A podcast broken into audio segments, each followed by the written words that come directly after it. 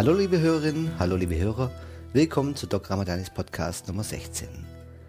Heute befinde ich mich in Bad Kissingen und zwar auf dem Jahreskongress der Milton Erickson Gesellschaft für klinische Hypnose. Und ich habe es hier echt geschafft, mit einer ganz lieben Kollegin mich zu treffen, mit der ich schon oft Kontakt hatte und wir haben uns richtig auf dieses Treffen gefreut, nämlich die Psychologin und Psychotherapeutin Sabine Ecker aus Freiburg. Hallo Sabine. Hallo. Schön, wir sitzen hier im kleinen Hotelzimmer, haben mhm. den ganzen Tag den Kongressalltag genossen und ich habe schon lange ein bisschen drauf gewartet, dass wir jetzt zwei vielleicht mal schaffen, unseren Podcast zu machen, mhm. weil du bist Psychologin und beschäftigt sich aber mit einem Grenzgebiet, nämlich dem Grenzgebiet zwischen Medizin und Psychologie. Genau, ja. ja und bist aber von der Therapieausrichtung Verhaltenstherapeutin. Genau. Ja, mit mhm.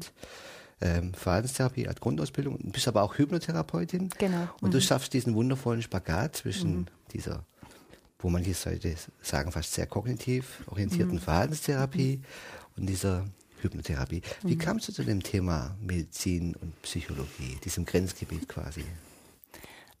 Also, um ganz ehrlich zu sein, ist das eigentlich ein Bereich, der mich schon seit meiner Jugendzeit fasziniert. Aha, okay. Ich habe da vorhin nochmal so drüber nachgedacht und habe festgestellt, eigentlich habe ich schon, ja, so im Alter von 14, 15 Jahren angefangen, mich mit verschiedenen Körperverfahren zu beschäftigen, also angefangen mit autogenem Training oder Bioenergetik oder Yoga und solche Sachen und komme eben aus einem ländlichen Bereich, wo das Angebot immer sehr sparsam war. Also ich habe dann immer Kurse belegt und die fanden dann nicht statt wegen der Teilnehmerzahl. Oh, und dann musste ich halt immer machen, was es so gab, ja sozusagen und ähm, habe dann ich habe eben Abitur gemacht und hatte dann so ganz stark das Gefühl, jetzt muss ich erstmal was Praktisches machen. Also ich habe erst überlegt, ob ich Medizin studieren soll und habe mhm. dann aber gesagt, nee, ich brauche jetzt was Praktisches und habe dann erstmal eine Massageausbildung gemacht, ja. Und ähm, da bist du ja eigentlich voll schon in diesem Grenzbereich drin, ja, ja, weil du hast einerseits, du hast eine physiologische, anatomische Grundausbildung, ja, also wo, wo, du ja eigentlich was Körperliches machst, aber es ist ganz klar hat was mit Berührung zu tun. Die Menschen erzählen auch ganz viel, wenn sie eine Massage kriegen, ja, also mhm. also es ist ganz klar schon mitten in diesem Grenzbereich drin zwischen was ist da noch Medizin und was ist schon Psychologie sozusagen, ja. ja. Und er hat mich halt auch immer viel ähm, dann mit asiatischen Kampfkünsten, mit ähm, chinesischer Medizin und so weiter mhm. beschäftigt. Und da gibt's diese klare Trennung zwischen Körper und Psyche in der Form gar nicht so wie bei uns, ja, also oder in mhm. anderer Weise wieder. Und als ich dann Psychologie studiert habe, war für mich auch ganz klar, also ich, äh, ich hatte die Möglichkeit, auch den Schwerpunkt Reha-Psychologie zu studieren, also mhm. wo man dann wirklich über körperliche, chronische Krankheiten auch was lernt und wie man da psychologisch jemand begleiten kann. Und da war mir einfach sofort klar, da ging mein Herz auf. Ja, das ist das, was mich fasziniert, was mich beschäftigt, so diese Wechselwirkungen auch. Ja, und der Grenzbereich mhm. sozusagen, wo wie Körper und Psyche sich gegenseitig beeinflussen auch. Ja. Wenn du das jetzt gerade so sagst, fällt mir eigentlich auf, dass mhm. dieser, dass dieser Begriff Grenzbereich eigentlich ziemlich dämlich ist. Weil gibt es da überhaupt eine Grenze? Ja, du machst das selber auch Tai Chi, hast ja Kung Fu ja. hast du auch gemacht. Ja, ja, okay. ja. Ja, da, da sprechen wir von Grenze. Ja, ja stimmt eigentlich. Ähm, das ist die Frage. Also ich glaube, das ist genau das, was an dem Bereich auch so faszinierend ist, dass man eben, äh, es gibt so viele verschiedene Theorien dazu oder äh, Ansatzpunkte, ja, und letztlich verstehen wir es aber alle gar nicht so richtig. Also es gibt ja jetzt in der neuen Forschung Psychoneuroimmunologie, ja, ja. gibt es ganz tolle Forschung, äh, wie hängt jetzt das Immunsystem und das Nervensystem zusammen und das, ähm, äh, wie, wie sind da die ganzen Wechselwirkungen ja zwischen Immunsystem, endokrinem System, also Hormonsystem mhm. und auch ähm, Nervensystem und im Grund weiß man bisher nur, dass das alles sehr, sehr kompliziert ist und dass es ganz eng zusammenhängt, aber wie ganz genau sich das alles gegenseitig beeinflusst, ähm, da findet man immer mal wieder hier und da was raus, aber so richtig, richtig wissenschaftliches, tiefgehendes Verständnis hat man davon eigentlich noch nicht wirklich. Und ja. zugleich nutzen mhm. wir es mhm. jeden Tag. Genau. In der genau. Hypnotherapie genau. ja ganz besonders, da wissen genau. wir ja, genau. dass wir durch ja. hypnotische Phänomene unwillkürliche genau. Prozesse im Körper einfach beeinflussen genau. können, ja, sodass wir einfach davon ausgehen, das geht. Mhm. Ja. Und ja. Du hast einen Weg gefunden über, mhm. klappt, primär eine orthopädische Klinik, wo du in der Reha-Medizin tätig warst als Psychologin, ja? Ich war in verschiedenen Reha-Kliniken tätig, also in ganz unterschiedlichen Bereichen, in der Lungenfachkunde, in der Gastroenterologie, jetzt in der also in ganz unterschiedlichen Patienten schon gearbeitet, ja. Okay. Und, äh, aber letztlich ähm, ist für mich dann gar nicht so sehr entscheidend, welche Krankheit jemand genau hat. Also natürlich ist es gut, darüber Fachwissen zu haben und wenn ich mit einem Patienten arbeite, der Rückenschmerzen hat, ist gut, viel über Rückenschmerzen zu wissen, wie die zustande kommen mhm. und so weiter. Ja, aber ich stelle immer wieder fest, dass letztlich ich habe ja nicht einen Rückenschmerz vor mir oder eine Angststörung, ich habe immer einen Mensch vor mir. Mhm, genau. Und dieser Mensch hat halt meistens nicht nur Rückenschmerzen, der hat vielleicht auch noch gerade Stress im Beruf oder der hat Probleme in der Familie daheim oder so. Und letztlich, ich habe ja immer einen Mensch vor mir. Mhm. Ja, und da hat man dann immer ein Gesamtbild. Und ein Mensch hat nun mal einen Körper und auch eine Psyche. Ja, da, haben wir, ja, da haben wir ja gestern Abend, also dazu muss man sagen, den, den Hörern können wir vielleicht erklären, ja. dass diese Jahrestagung mhm. unter dem Titel steht Hypnose und Körpertherapie, also ein sehr mhm. interessantes Thema. Ich hatte ja. neulich eine liebe Kollegin aus Ulm da, die Bioenergetikerin ist. Mhm. Ne? Und da gab es gestern viele Vorträge, die wirklich gezeigt haben, okay, wo Hypnotherapie und körpertherapeutische Verfahren sich ergänzen, wo aber mhm. auch vielleicht Unterschiede in der Sichtweise sind. Ja. Aber ähm, es wurde schon deutlich, okay, es passt eigentlich sehr gut zueinander. Ja. Dieses körperliche Arbeiten ja. und dann aber auch das hypnotische mhm. Arbeiten, weil natürlich gleich der Körper immer uns widerspiegelt, was passiert da gerade. Warum hast du denn Verhaltenstherapie gemacht? Was hat dich da bewegt? Also die Verhaltenstherapie hat halt auch ihre Qualitäten. Ja. ja? Also äh, muss man schon ganz klar sagen, es ist ein sehr ähm, strukturiertes Verfahren, wo man auch viel ähm, viele gute Methoden lernt, um mit bestimmten Störungsbildern umzugehen. Mhm. Ja, also wenn ich zum Beispiel mit Ängsten arbeite und da ähm, ja, von mir aus sagt mir jemand, ich habe Höhenangst, ich kann da nicht in diesen vierten Stock in den Vortragssaal hochgehen, mhm. da kriege ich Panik, ja, dann gehe ich mit ihm ins Treppenhaus, ja. mal Expositionstraining, ja, und gehe mit ihm ins Treppenhaus und gucke, wie er das jetzt hinkriegt, äh, sich diesen Ängsten zu stellen. Und das ist Verhaltenstherapie pur, ja, und das funktioniert und das sind wirklich gute Dinge. Also mit denen kann man sehr gut mhm. arbeiten und man hat sozusagen ein gutes Grundmodell. Die Verhaltenstherapie hat aber natürlich auch ihre Grenzen. Mhm, ja, also okay.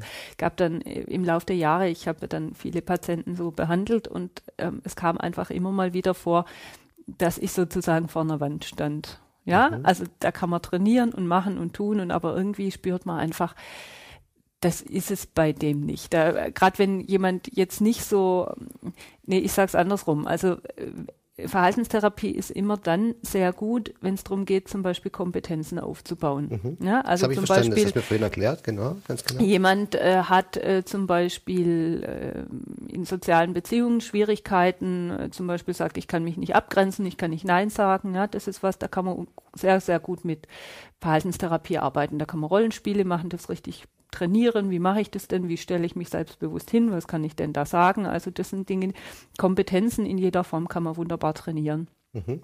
Das geht sehr gut mit Verhaltenstherapie. Wenn jetzt aber jemand eher kommt mit so, sagen wir so diffusen Gefühlszuständen, so nach dem Motto, ach, irgendwie, ich weiß auch nicht, was eigentlich los ist, irgendwie geht es einfach nicht und ich, also manchmal, da, da, da, wenn was so nicht so greifbar ist, ja, und man einfach spürt, da ist irgendwas, aber der weiß selber nicht so genau, was eigentlich ist und es auch nicht so genau erklären kann, was eigentlich mit ihm los ist. Mhm. Und man spürt irgendwie, da ist so ein diffuser Leidensdruck, aber der weiß auch nicht so genau, warum eigentlich, ja. Dann kommt man mit Verhaltenstherapie irgendwie nicht weiter. Da braucht man einen anderen Ansatzpunkt. Und was ich natürlich früher schon viel gemacht habe, war dann mit dem Körper zu arbeiten. Ja, wenn man dann auf Körperempfindungen zum Beispiel geht, so guckt oder guckt, was drückt sich körperlich aus, dann kann man vieles auch äh, dann konkreter fassen. Aber die Hypnose gibt natürlich dann nochmal ganz neue Möglichkeiten, auch mhm. mit solchen unwillkürlichen Prozessen mhm. umzugehen. Ja. Was natürlich schön ist in der Verhaltenstherapie, ist jedes Mal, wenn jemand zum Beispiel mit dir Training macht oder ihr mhm. arbeitet, gewisse mhm. Programme, damit jemand etwas lernen kann. Jedes Mal, wenn er einen Erfolg hat, stärkt es den Selbstwert ungemein. Genau, genau. Ja, und dann, Deshalb bin ich auch so überzeugt von der Verhaltenstherapie, weil man natürlich, ähm, äh, was ja oft eingewendet wird, von wegen, dann trainiert man nur was weg und es ändert sich ja an den Grundproblemen mhm. gar nichts oder so. Das stimmt meiner Erfahrung nach nicht. Weil wenn jemand die Erfahrung macht, oh, jetzt kann ich das, ich kriege das alleine hin, ja. dann steigt das Selbstwertgefühl, dann traut er sich mehr zu und dann kann man ganz anders auch an anderen Problemen arbeiten. Ja, dann kommt er in die, in die, ja? in die Kompetenzen. Ja? Genau Genau, dann kommt er daran zu sagen, ach, ich kann ja doch was und vielleicht könnte ich mich jetzt trauen, ja doch auch mal Mann zu sagen, mhm. nee, also so will ich das aber nicht, ja. Mhm. Und ähm, dann tut man so einen Schritt nach dem anderen. Ne? Mhm. Und deshalb würde ich nicht sagen, man kann ruhig an einer Baustelle mal anfangen und wenn es dann noch andere Baustellen gibt bei diesen Menschen, dann dann kann man das eins nach dem anderen angehen. Mhm. Ja. Okay, ja, da muss man sagen, da steht die Verhaltenstherapie vielleicht manchmal unberechtigt ein bisschen, weise ein bisschen in der Kritik, weil mhm. ich kenne sehr, sehr viele wirklich sehr gescheite Verhaltenstherapeuten, mhm. die auch sich sehr, wirklich sehr empathisch auf den Patienten mhm. einstellen, wirklich mal zu schauen, okay, wo, wo bräuchte ja. der jetzt was, wie kriege ich den in die Kraft rein, mhm. dass er Dinge wieder quasi erreichen kann. Ja ein und andere Mal ist mir aber leider passiert, dass Patienten auch ein bisschen frustriert kamen mhm. und sagen, der hat mich gar nicht, oder der oder die hat mich nicht verstanden. Mhm. Die sagt, ich soll das machen. Ich sage, aber ich kann doch das gerade nicht, deswegen bin ja. ich doch da. und das finde ich dann ein ja. bisschen schade, ja. weil ich glaube, das ist ein bisschen frustrierend für beide Seiten. Ja, klar. Der Therapeut sagt, aber ich weiß, dass es gut für den ist und damit hat er ja recht. Ja, weil es ist ja wirklich wichtig, in die Kompetenz zu kommen. Und der Patient sagt, aber der hat mich nicht verstanden. Dabei ist er selbst auch so. Sabine, müssen wir ehrlich sagen, wenn wir hypnotherapeutisch jemanden haben mit Ängsten, sagt, ich habe eine Höhenangst, dann arbeiten wir da hypnotherapeutisch, aber letztendlich mhm. kommen wir zum gleichen Punkt wie Verhaltenstherapie, mhm. weil es muss letztlich irgendwann mal in der Praxis gezeigt werden, ja, es geht. Ja. Da können wir natürlich in Trance ja. tolle Dinge machen. Ja, ich gehe aufs Ulmer Münster, ja. rauf, runter, ja, guck da runter. Letztendlich kommt irgendwann der Zeitpunkt, wo derjenige erfahren muss, ja, ich kann das. Ja. Ja. Also ich, ich halte persönlich auch gar nichts davon zu sagen, jetzt Verhaltenstherapie ist am besten oder Psychoanalyse mhm. ist am besten oder mhm. Gesprächspsychotherapie oder Hypnotherapie mhm. oder sonst was ist am besten. Also ich gehe auch nicht hin und sage, ja, der Mann hat eine Angststörung, mit dem mache ich jetzt Verhaltenstherapie mhm. und Punkt, ja, ohne rechts und links zu gucken. Ich denke, es kommt ja immer darauf an, wie, wie ich vorher schon gesagt habe, du hast einen Menschen vor dir. Mhm. Du hast ja nicht eine Angststörung vor dir, du hast mhm. einen Menschen vor dir. Und dann zu gucken, wie ist der denn so?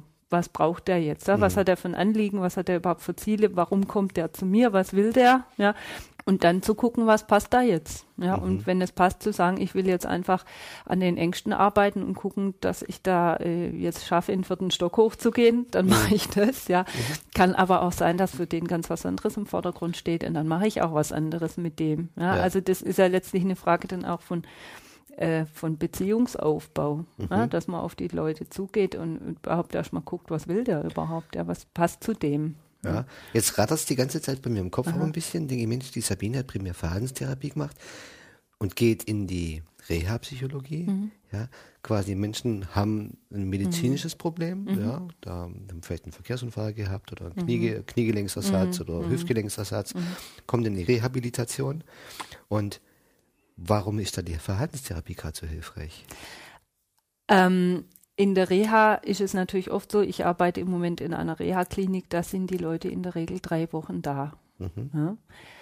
Ähm, in drei Wochen muss man sich dann sehr begrenzen, man muss sehr pragmatisch arbeiten. Mhm. Ja, ich habe mit denen nur wenige Termine, das heißt, man muss gucken in kurzer Zeit, dass man einfach was draus macht aus der Zeit, die man hat.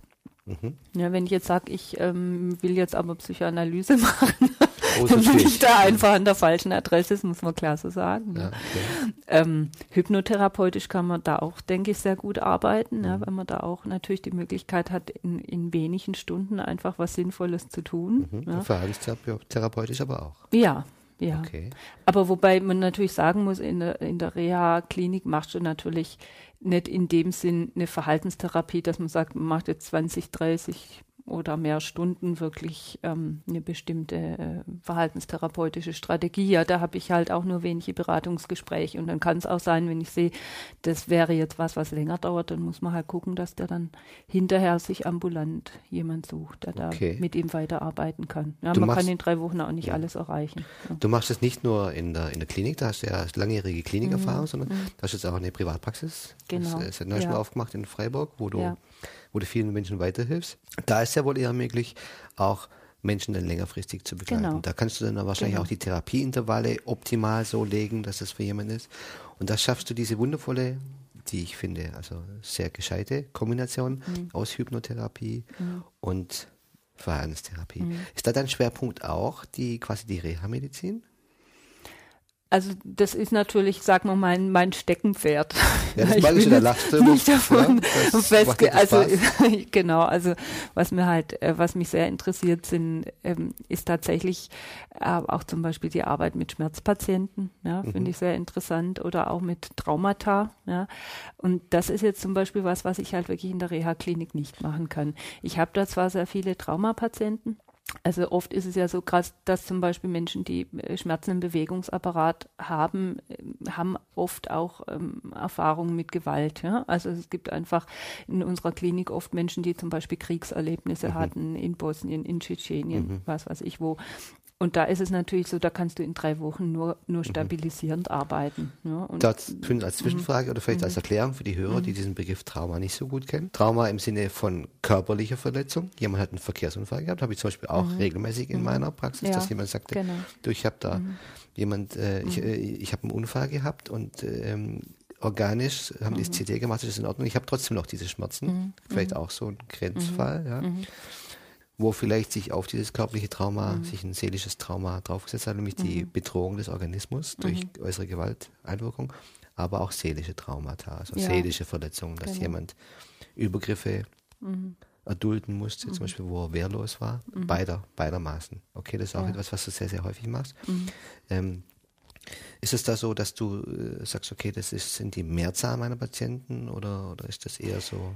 Äh, kann man so nicht sagen, weil das Schöne also was mich auch an der Arbeit in der Reha-Klinik äh, sehr fasziniert, ist, dass so viele unterschiedliche Menschen da sind. Mhm. Ja, man kann jetzt nicht sagen, alle Menschen, die Rückenprobleme haben, sind so und so. Ja, das mhm. sind ja sehr unterschiedliche Menschen. Und was aber eben da sehr viel ist, es sind sehr viele Menschen dabei, die Depressionen haben oder Angststörungen. Mhm. Ist ja auch verständlich, weil wenn es einem so schlecht geht, ist man angespannt und dann tut früher oder später irgendwas weh. Mhm. und äh, das verstärkt sich natürlich auch gegenseitig, wenn ich dann so viel Schmerzen habe, dann geht es mir natürlich erst recht schlecht, ja. Mhm, ähm, und diese Wechselwirkung, das ist eben wirklich das auch, was mich fasziniert, ja, zwischen dann den körperlichen und den seelischen Schwierigkeiten, die die Menschen da haben. Ja, was jetzt, was sehr interessant war, gerade zu diesem ja. Thema auch, ja. ähm, ich war heute Mittag bei einem beim Vortrag vom mhm. beim Dr. Gößling, ist ein mhm. Psychiater aus Hannover, mhm. wo es um mhm. Hypnotherapie bei Schlafstörungen ging. Mhm.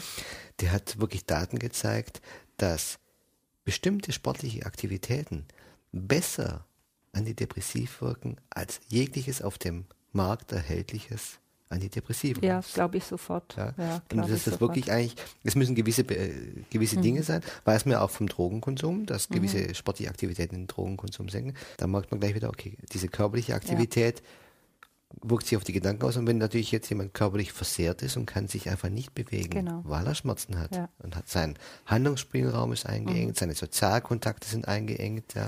Und das macht die Leute oft sehr depressiv. Das macht sie ja, mobile. weil sie sich dann zurückziehen und kaum noch aus dem Haus gehen und ihre Freunde nicht mehr treffen und äh, nicht mehr Motorrad fahren gehen und so weiter und so weiter. Und da mhm. muss man fast in eine Depression landen, ja, ja wenn man nichts mehr macht, was einem Spaß macht von morgens bis abends. Die, fehlen ja die, die positiven genau. Impulse.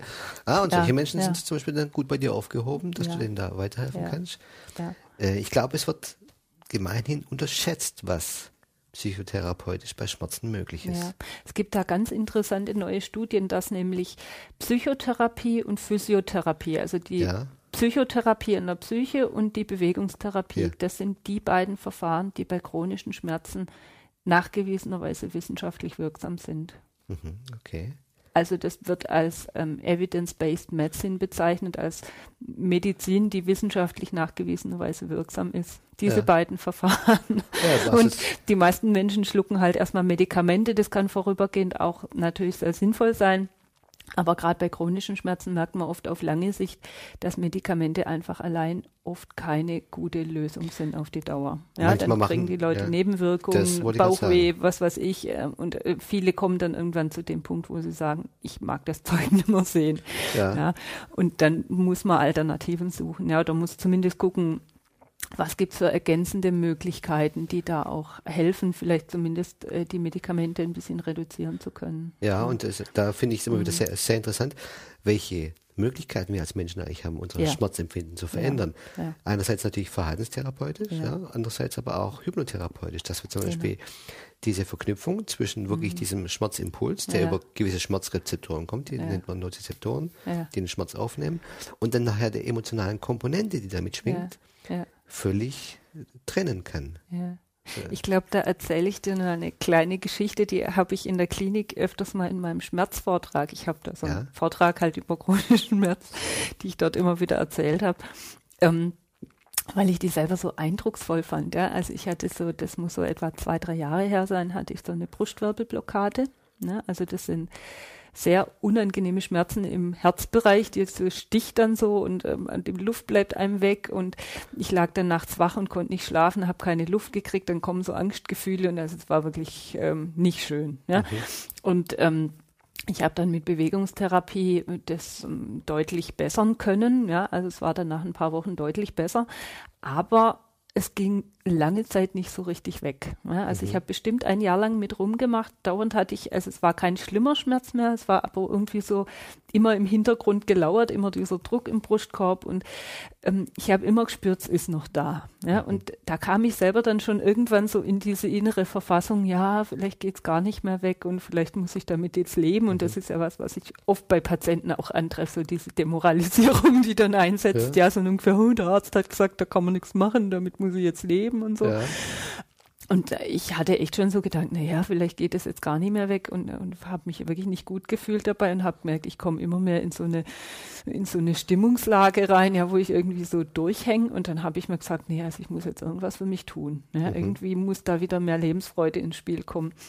Und dann habe ich mir überlegt, ach, singen wäre doch mal wieder schön. Das mhm. wird mir doch jetzt sicher gut tun. Ja, und dann hab, bin ich in den Chor eingetreten und habe gemerkt, dass mir das richtig Spaß gemacht hat. Mhm.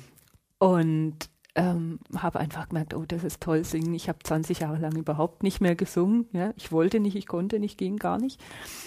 Und dann habe ich gemerkt, das tut mir richtig gut und habe beschlossen, ich nehme jetzt Gesangsunterricht. Bei einer Lehrerin, wo ich wusste, die ist gut, die hat auch die Stimmbildung da im Chor gemacht und ich fand die klasse und äh, dann bin ich da hingegangen, habe ein paar Einzelstunden gemacht, habe einfach zu ihr gesagt, also ich muss keine große Sängerin werden, ja, das ist gar nicht mein Ziel, aber mein Wunsch ist einfach mal wieder mich frei zu singen, ja, so mhm. wie ich als Kind, als Kind konnte ich super singen, ja, mhm. einfach frei von der Brust weg, ohne nachzudenken, ob das jetzt gut klingt und das möchte ich eigentlich wieder können, einfach lossingen können, mich trauen einfach, ja. Und dann hat die, die hat mir auch sofort angesehen, dass ich Brustwirbelprobleme habe. Dann hat die mit mir Übungen gemacht in den ersten zwei Stunden, einfach nur mich zu öffnen im Brustkorb, mich frei zu machen. Sie hat zu mir gesagt, sing einfach los, es darf laut sein, du darfst Krach machen, die Nachbarn dürfen es hören, wurscht egal, es muss nicht schön klingen, sing ruhig falsch, ganz egal. Und soll ich dir was erzählen? Seit meiner zweiten Gesangsstunde bin ich schmerzfrei. Super. Das war für mich wie ein Wunder, ja. ja. Und ich habe dann gemerkt, wenn der Schmerz mal wieder kam, wusste ich genau, was ich zu tun habe. Ich habe mich hingestellt, habe den Brustkorb geöffnet, habe gesungen ein Viertelstündchen und dann war es gut. Und das funktioniert immer noch. Ja? Mhm.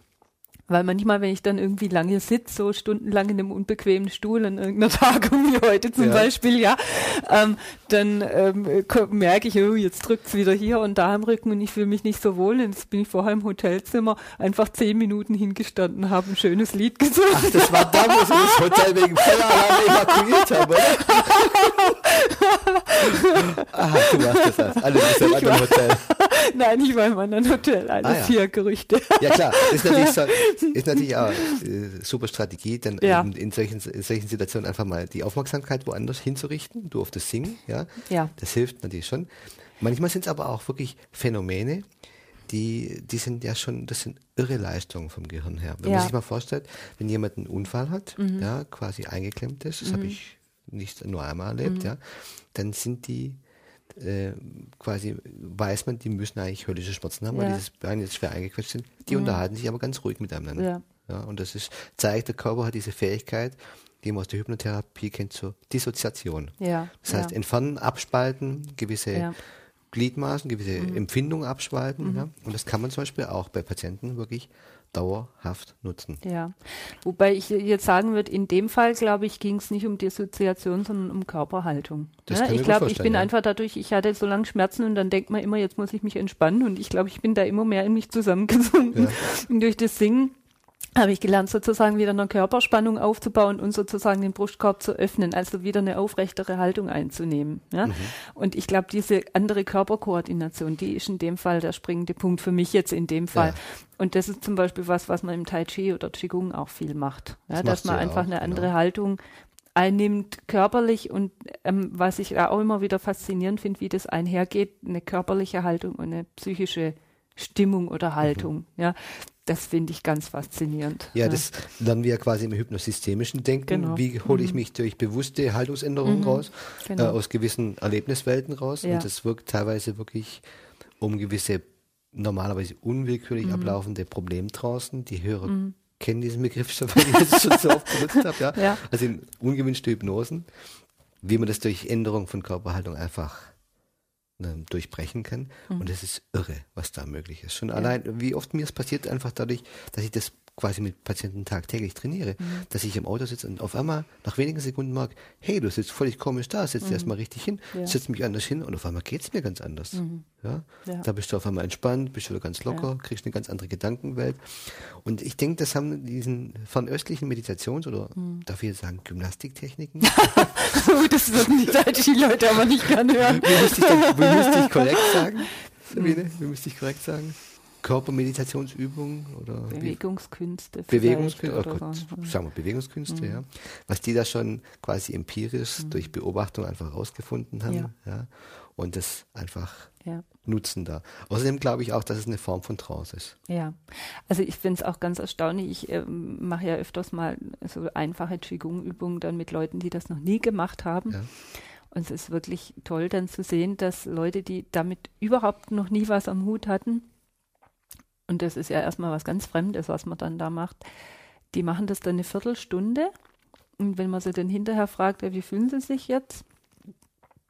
Dann können die oft nicht so genau benennen, was sich verändert hat, aber sie spüren irgendwie, ach, ich fühle mich irgendwie leichter, ich fühle mich irgendwie freier, es mhm. tut irgendwie gut, ich, ich kriege jetzt besser Luft oder so. Mhm und spüren wirklich, dass sich was verändert hat. Und wie das dann beschrieben wird, ist einerseits körperlich, aber auch so eine seelische Umstimmung. Also ich habe neulich eine Tai Chi-Stunde gehalten, dann hat eine Teilnehmerin hinterher zu mir gesagt, jetzt fühle ich mich wieder wie ein Mensch.